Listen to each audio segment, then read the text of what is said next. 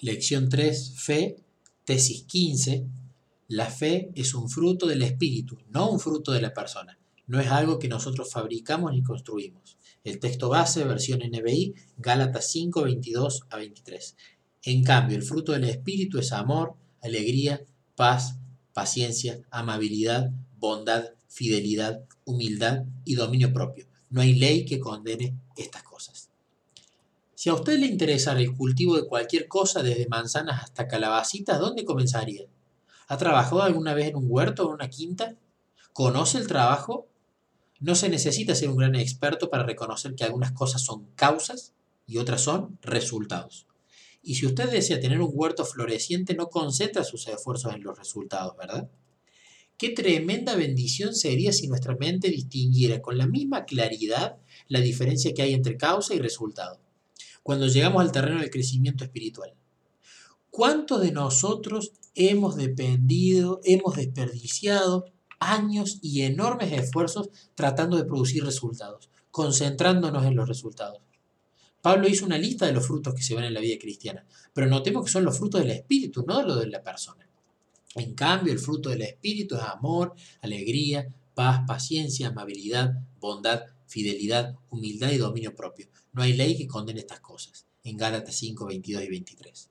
La escritura siempre se refiere a la fe como fruto, don o resultado. No es nunca una obra nuestra. Romanos 12.3 declara que Dios ha dado a cada persona una medida de fe. Romanos 10, 17 indica que la fe viene por el oír y el oír por la palabra de Dios. La fe siempre viene como resultado de otra cosa. No se puede trabajar para producirla. Usted no trabaja en la fruta. En lugar de eso, concentra sus esfuerzos en aquello que produce la fruta. No se trabaja para obtener un regalo. Los esfuerzos se concentran en acudir a la presencia del dador y aceptar el regalo que nos ofrece. Ningún ser humano puede crear una medida de fe.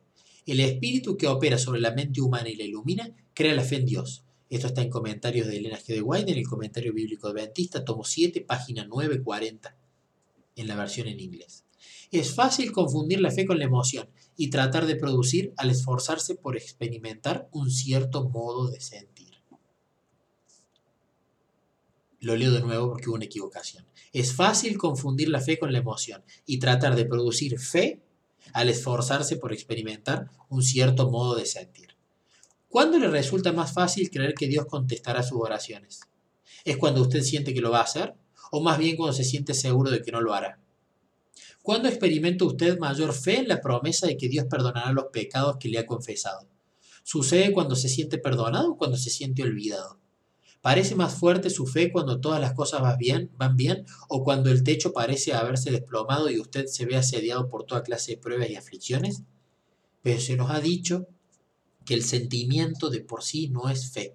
Son dos cosas distintas. Esto está en Primeros Escritos, página 72.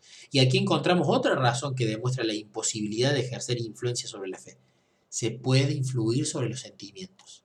Usted puede escuchar una clase de música apropiada, puede ser afectado por la influencia de alguien que trata de fomentar su entusiasmo, usted puede sentir el efecto de ciertas luces o ser afectado por el espíritu de la gente que lo rodea. Si se sabe manejar las masas es posible despertar en ellas tremendos sentimientos, pero después se apagan las luces y las masas regresan a su hogar y usted queda solo. ¿Qué sucede? Puede ser que termine por sentirse peor que antes. ¿No le ha sucedido nunca?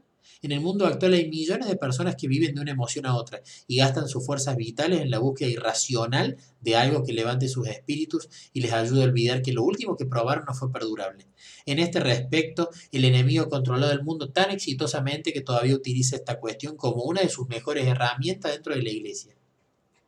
Cuando alguien decide acudir a Jesús para encontrar en él la felicidad perdurable que el Señor ofrece, el enemigo se acerca y murmura, ¿quiere venir a Jesús? Está bien, pero deberías comenzar a arreglar tu vida para que Él te pueda aceptar. De ese modo, hace que la persona concentre sus esfuerzos en la obtención de resultados y la mantiene alejada de Cristo, mientras trata vanamente de hacerse justa por sus propios esfuerzos.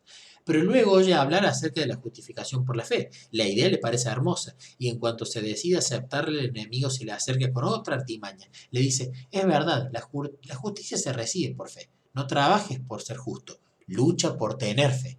y ésta se puede transformar sencillamente en otra barrera entre el pecador y el Salvador.